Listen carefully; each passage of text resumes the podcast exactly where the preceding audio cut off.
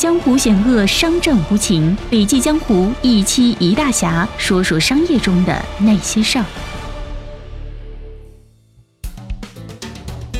今天我要讲的主题是人类寿命简史。最近我看了一本书，叫做《百岁人生》。书上说，这个世纪初出生的婴儿大概率会活到一百岁。看人类的寿命简史，很大程度上是一部生命科学的发展史，特别是医学发展史。随着医疗技术的进步，我们比以前更加长寿了。用句有点极端的话来讲，就是我们是历史上寿命最长的一代智人，也可能是技术上第一代接近永生的群体。《侏罗纪世界二》中最令人震撼的一幕是，里面的小女孩竟然是一个克隆人。今年一月，有报道称，中国科学家成功克隆出了两只猴子。虽然克隆羊多利在一九九零年诞生了，但是克隆猴子绝非克隆羊这么简单。美国的科学家做了上万个猴子的胚胎，都没有成功克隆出猴子，而我们去年终于做出来了。为什么呢？中国的确在生物技术上逐渐站到了世界的前列。其实克隆人不是技术问题，而是伦理问题。哈佛医学院的乔治教授成立了一家提供猪源人用可移植器官的公司，有朝一日有可能在技术上实现将猪源器官中被人体排斥的部分，通过基因编辑修改成不被人体所排斥的状态，然后就可以做正常的器官移植了。所以换猪肝不是开玩笑，但是你说换个猪脑就不行了，猪脑比人脑小太多了，以后二师兄很可能会成为我们的实验对象。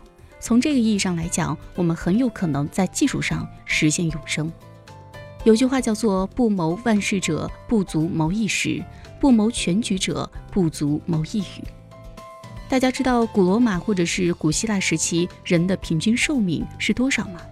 答案是二十八岁。即便是当时条件比较好的人，也没有长寿的。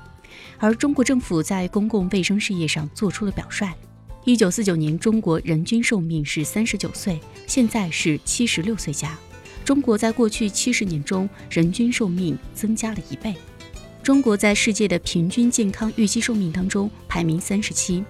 考虑到我们的健康投入与发达国家存在一定的差距，取得这个排名已经很不错了。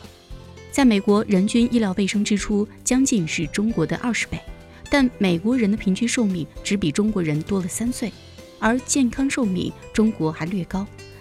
健康年龄在中国是六十八点七岁，美国是六十八点五岁。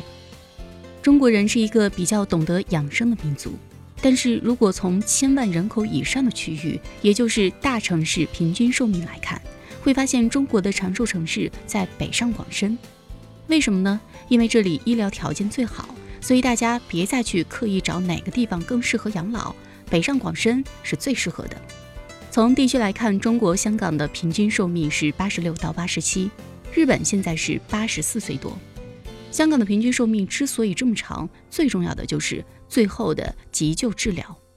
最近的智能手表有一个很好的功能，是感知到一个人跌倒的时候，它会立即拨电话出去，来确保有更多的抢救时间。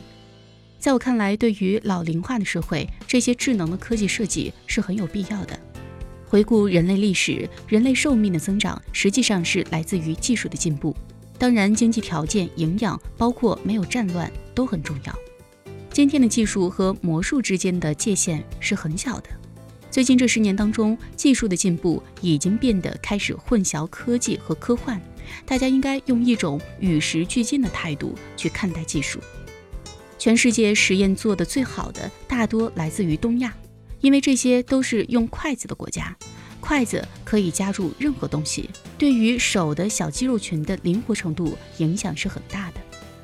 两千年开始用机器人做手术，最大的优势就是不会累。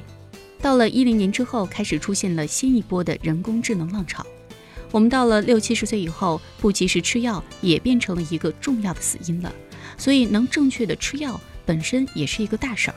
人工智能就是一个很好的助手，其中最著名的就是阿尔法狗。最终统治这个地球的永远是智能，而不是哪个物种。李约瑟曾说，中国在近几百年来没有贡献出更多的科学产出，但是我想说的是，我国在生命科学领域还是有机会的。如果说要决胜生命科学，让中国在自然科学上能够赢得这个世纪，我们需要积极科普并持续努力，让我们下一代对这个领域产生兴趣，不断向前发展，让这个世界变得更加和谐美好。好了，本期的音频分享到这里就结束了，感谢收听，我是晴天，我们明天见。